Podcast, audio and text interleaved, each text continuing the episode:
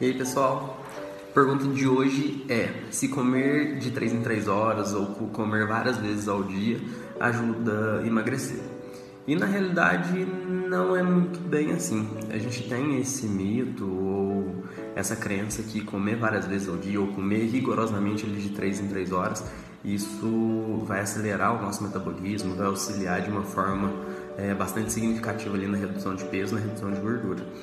Mas na realidade não é isso que acontece. O que a gente mais tem que se preocupar com a, a redução de peso em um planejamento, em uma estratégia na redução de peso, primeiro é a quantidade calórica. A gente tem que comer mais do que a gente ingere.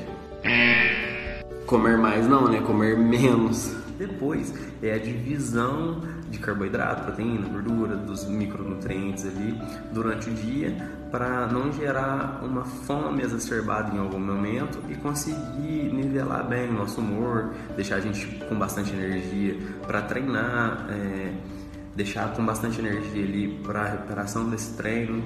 Então, comer de 3 em 3 horas, ou várias vezes, ou até de duas em duas horas, é, na realidade não iria aumentar o nosso metabolismo, deixar ele mais, mais acelerado. Da mesma forma que fazer o jejum também é, garante o emagrecimento. Na realidade, o jejum até pode ser um auxílio por garantir um espaço maior é, sem alimentação, então só por isso a gente já reduz ali a janela alimentar né, do nosso dia.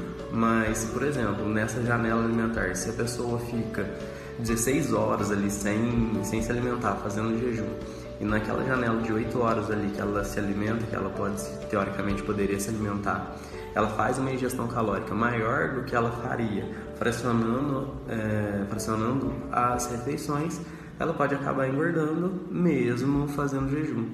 Então a gente tem que calcular bem ali para saber o quanto necessariamente a pessoa vai precisar e definir ali um déficit calórico para é, a gente chegar em um emagrecimento. E claro, distribuindo bem as refeições ou os nutrientes de acordo com a rotina da pessoa e com os hábitos dela.